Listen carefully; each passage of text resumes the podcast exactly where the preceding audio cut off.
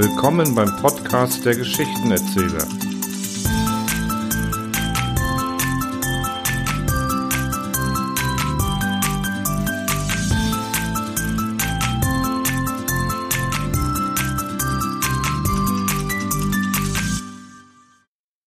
Das Gehirn. Der Pfarrer hatte sich so herzlich auf die Heimkehr seines Bruders Martin aus dem Süden gefreut, doch als dieser endlich eintrat in die altertümliche Stube, eine Stunde früher, als man erwartet hatte, da war alle Freude verschwunden. Woran es lag, konnte er nicht begreifen. Er empfand es nur, wie man einen Novembertag empfindet, an dem die Welt zu Asche zu zerfallen droht. Auch Ursula, die Alte, brachte anfangs keinen Laut hervor. Martin war braun wie ein Ägypter und lächelte freundlich, als er dem Pfarrer die Hand schüttelte. Er bleibe gewiss zum Abendessen zu Hause und sei gar nicht müde, meinte er. Die nächsten paar Tage müsse er zwar in die Hauptstadt, dann aber wolle er den ganzen Sommer daheim sein. Sie sprachen von ihrer Jugendzeit, als der Vater noch lebte, und der Pfarrer sah, dass Martins seltsame melancholische Zug sich noch verstärkt hatte. Glaubst du nicht auch, dass gewisse überraschende, einschneidende Ereignisse bloß deshalb eintreten müssen, weil man eine innere Furcht vor denselben nicht unterdrücken kann? waren Martins letzte Worte vor dem Schlafengehen gewesen. Und weißt du noch, welches grauenhafte Entsetzen mich schon als kleines Kind befiel, als ich einmal in der Küche ein blutiges Kalbshirn sah? Der Pfarrer konnte nicht schlafen. Es lag wie ein erstickender, spukhafter Nebel in dem früher so gemütlichen Zimmer. Das Neue, das Ungewohnte, dachte der Pfarrer. Aber es war nicht das Neue, das Ungewohnte. Es war etwas anderes, das ein Bruder hereingebracht hatte. Die Möbel sahen nicht so aus wie sonst. Die alten Bilder hingen, als ob sie von unsichtbaren Kräften an die Wände gepresst würden. Man hatte das bange Ahnen, dass das bloße Ausdenken irgendeines fremden, rätselhaften Gedankens eine ruckweise, unerhörte Veränderung hervorbringen müsse. Nur nichts Neues denken, bleibe beim Alten, Alltäglichen, warnt das Innere. Gedanken sind gefährlich wie Blitze. Martins Abenteuer nach der Schlacht bei Umdurman ging dem Pfarrer nicht aus dem Sinn. Wie er in die Hände der Obeerneger gefallen war, die ihn an einen Baum banden. Der Zauberer kommt aus seiner Hütte, kniet vor ihm hin und legt ein noch blutiges Menschengehirn auf die Trommel, die eine Sklavin hält. Jetzt sticht er mit einer langen Nadel in verschiedene Partien dieses Gehirns, und Martin schreit jedes Mal wild auf, weil er den Stich im eigenen Kopfe fühlt. Was hat das zu bedeuten? Der Herr erbarme sich seiner. Gelähmt in allen Gliedern wurde er damals vom englischen Soldaten ins Feldspital gebracht. Eines Tages fand der Pfarrer seinen Bruder bewusstlos zu Hause vor.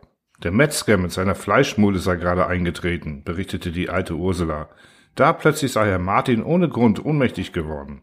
Das geht so nicht weiter. Du musst in die Nervenheilanstalt des Professors Büffelklein. Dieser Mann genießt einen Weltruf, hatte der Pfarrer zu seinem Bruder gesagt, als dieser wieder zu sich gekommen war und Martin willigte ein.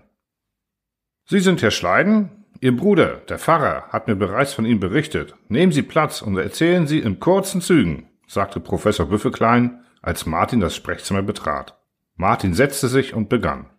Drei Monate nach dem Ereignis bei Omdurman, Sie wissen schon, waren die letzten Lähmungserscheinungen. Zeigen Sie mir die Zunge. Hm, keine Abweichung. Hm, mäßiger Tremor, unterbrach der Professor. Warum erzählen Sie nicht weiter?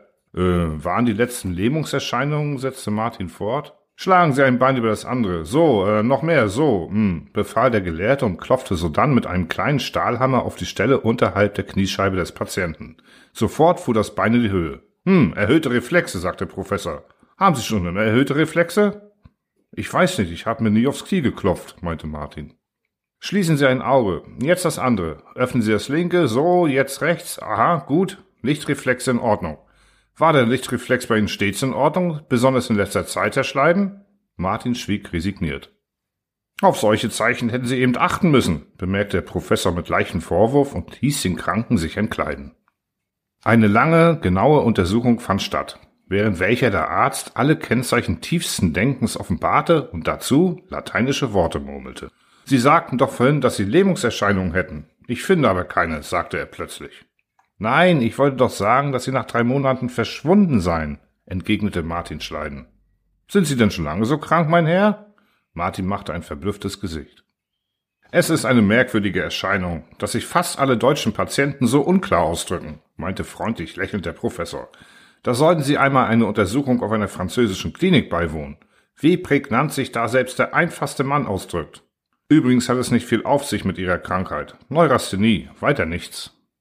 Es wird Sie wohl gewiss auch interessieren, dass es uns Ärzten, gerade in allerletzter Zeit, gelungen ist, diesen Nervensachen auf den Grund zu kommen. Ja, das ist der Segen der modernen Forschungsmethode, heute ganz genau zu wissen, dass wir gar keine Mittel, also Arzneien, anwenden können, äh, müssen, meine ich. Zielbewusst das Krankheitsbild im Auge behalten, Tag für Tag. Sie würden staunen, was wir damit erreichen können. Sie verstehen? Und dann die Hauptsache. Vermeiden Sie jede Anstrengung. Das ist Gift für Sie. Und jeden zweiten Tag melden Sie sich bei mir zur Visite. Also nochmals, keine Aufregung. Der Professor schüttelte dem Kranken die Hand und schien infolge der geistigen Anstrengung sichtlich erschöpft. Das Sanatorium, ein massiver Steinbau, bildete das Eck einer sauberen Straße, die das unbelebte Stadtviertel schnitt. Gegenüber zog sich der alte Palast der Gräfin Zahradka hin, dessen stets verhängte Fenster den krankhaft ruhigen Eindruck der leblosen Straße verstärkte. Fast nie ging jemand durch dieselbe, denn der Eingang in das vielbesuchte Sanatorium lag auf der anderen Seite bei den Ziergärten, neben den beiden alten Kastanienbäumen. Martin Schleiden liebte die Einsamkeit. Der Garten mit seinen Teppichpflanzen, seinen Rollstühlen und launischen Kranken, mit dem langweiligen Springbrunnen und den dummen Glaskugeln war ihm verleidet. Ihn zog die Stille der Straße an und der alte Palast mit den dunklen Gitterfenstern. Wie mochte es drinnen aussehen? Alte verblichene Gobelins, verschossene Möbel, umwickelte Glaslüster, eine Greisin mit buschigen weißen Augenbrauen und herben harten Zügen, die der Tod und das Leben vergessen hatte. Tag für Tag schritt der Mann den Palast entlang. Martin Schleiden hatte den ruhigen, eigentümlichen Schritt, den Menschen haben, die lange in den Tropen lebten. Drei heiße Tage waren gekommen, und jedes Mal begegnete er auf seinem einsamen Weg einem Alten, der stets eine Gipsbüste trug. Eine Gipsbüste mit einem Alltagsgesicht, das sich niemand merken konnte. Doch diesmal waren sie zusammengestoßen. Der Alte war so ungeschickt. Die Büste neigte sich und fiel langsam zu Boden. Alles fällt langsam. Nur wissen es die Menschen nicht, die keine Zeit haben zur Beobachtung. Der Gipskopf zerbrach und aus dem weißen Scherben quoll ein blutiges Menschenhirn. Martin Schleiden blickte starr hin. Er streckte sich und wurde fahl. Dann breitete er die Arme aus und schlug die Hände vors Gesicht. Mit einem Seufzer stürzte er zu Boden. Der Professor und die beiden Assistenzärzte hatten den Vorgang von den Fenstern zufällig mit angesehen. Der Kranke lag jetzt im Untersuchungszimmer. Er war gänzlich gelähmt und ohne Bewusstsein. Eine halbe Stunde später war der Tod eingetreten. Ein Telegramm hatte den Pfarrer ins Sanatorium berufen, der jetzt weinend vor dem Mann der Wissenschaft stand. Wie ist das alles nur so rasch gekommen, Herr Professor? Nun, es war vorauszusehen, lieber Pfarrer, sagte der Gelehrte, wir hielten uns streng an die Erfahrungen, die wir Ärzte im Laufe der Jahre in der Heilmethode gemacht haben. Aber wenn der Patient selbst nicht befolgt, was man ihm vorschreibt, so ist eben jede ärztliche Kunst verloren. Wer war denn der Mann mit der Gipsbüste? unterbrach der Pfarrer. Da fragen Sie mich nach Nebenumständen, zu deren Beobachtung mir Zeit und Muße fehlt. Lassen Sie mich fortfahren. Hier in diesem Zimmer habe ich wiederholte Male Ihrem Bruder auf das Ausdrücklichste die Enthaltung von jeglicher Art Aufregung verordnet. Ärztlich verordnet. Wer nicht folgte, war Ihr Bruder. Es erschüttert mich selbst tief, lieber Freund, aber Sie werden mir recht geben. Strikte Befolgung der ärztlichen Vorschrift ist und bleibt die Hauptsache.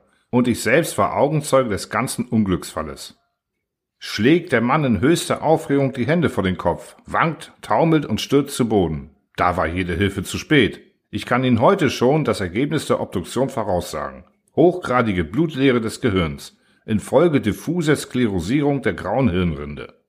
Und jetzt beruhigen Sie sich, lieber Mann, beherzigen Sie den Satz und lernen Sie daraus. Wie man sich bettet, so liegt man. Es klingt hart, aber Sie wissen, die Wahrheit will starke Jünger haben.